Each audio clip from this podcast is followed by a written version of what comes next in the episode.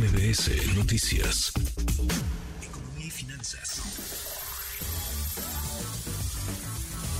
Con Eduardo Torreblanca. Lalo, qué gusto, qué gusto saludarte, ¿cómo estás? Igualmente, como siempre, me da mucho gusto estar con ustedes eh, en este espacio informativo que conduces, Manuel. Buenas tardes. Muy buenas tardes. ¿Qué informe este de Oxfam, Lalo, a propósito de la desigualdad, la brecha entre los más ricos y los más pobres y el tamaño del reto para erradicar o tratar de erradicar la pobreza, no solo en México, Lalo, a nivel global. Sí, sí efectivamente, Oxfam a nivel internacional lanza hoy una bomba en el contexto de Davos, una reunión a la que, por cierto, el gobierno mexicano decidió no asistir en ninguna de las oportunidades que se le presentaron y es importante tomando en cuenta que en un escenario en donde México juega en el contexto global, asistir a esas reuniones enriquece la perspectiva que tienen de México y las oportunidades que nuestro país puede aprovechar en beneficio de las mayorías y del combate a la pobreza que tenemos como pendiente. El caso es que finalmente hoy en Davos esta organización internacional Oxfam lanza un nuevo llamado a combatir el incremento a la pobreza, grabando grandes fortunas y al grito de un análisis global titulado Desigualdad, Sociedad Anónima, invita al mundo a revertir la acumulación en muy pocas familias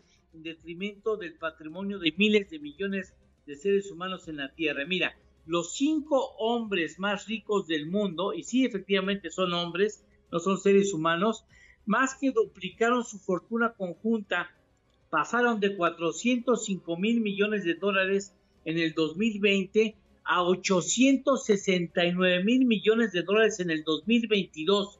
Es decir, vieron aumentar su fortuna 114% en tan solo casi tres años, del inicio del 2020 al término del 2022.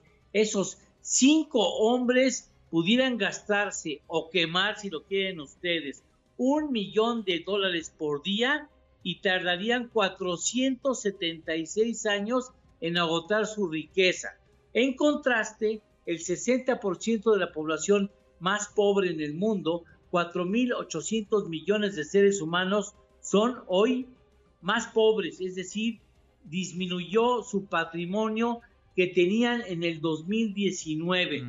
Parte de este incremento en la acumulación, Manuel, se entiende, dice Oxfam, por el combate que realizan las grandes corporaciones de políticas fiscales, puesto que los impuestos de naciones de la OCDE, por ejemplo, pasaron de un nivel de 48% en 1980 a 23% en el 2022, por lo que hace un llamado a esta organización internacional para que comience en serio a grabarse a las grandes fortunas para hacer una, una suerte de mejor distribución de la riqueza en el mundo, puesto que esos impuestos pueden servir para mejorar las condiciones de vida o de servicios básicos como la salud y la educación a quienes menos tienen en el contexto actual de la población mundial. Sí, qué, debate, ¿no? Qué discusión, porque hay quienes piensan que hay que quitarle a los ricos para redistribuir, para darle a quienes son menos favorecidos, y hay quienes piensan que hay que eh, darle a quienes no tienen oportunidades para que se generen un mayor ingreso, una mejor perspectiva, sin quitarle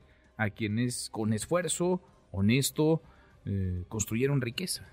Es toda una, una discusión. Decir, ¿por qué, ¿por qué unos tendrían que quitarle a otros para tener, que no podríamos generar condiciones en donde todos puedan alcanzar mayores condiciones de, prosperidad? ¿no? ¿Y por qué no pensarlo de, de riqueza?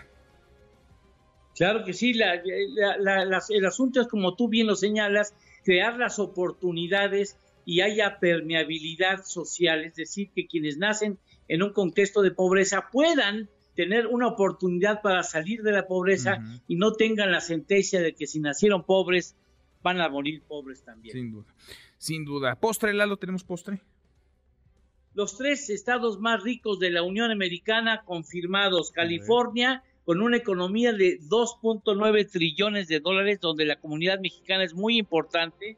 Texas, donde también la comunidad mexicana es relevante, con 1.9 trillones en, la economía. y Nueva York con 1.6 trillones, donde la comunidad, sobre todo poblana, juega un papel relevante en la economía de Nueva York. Sí, sí, sin duda. Abrazo, gracias Lalo. Gracias, buen inicio de semana, Manuel. Buenas tardes, buen provecho a todos. Muy buenas tardes, es Eduardo Torreblanca. Redes sociales para que siga en contacto: Twitter, Facebook y TikTok. M. López San Martín.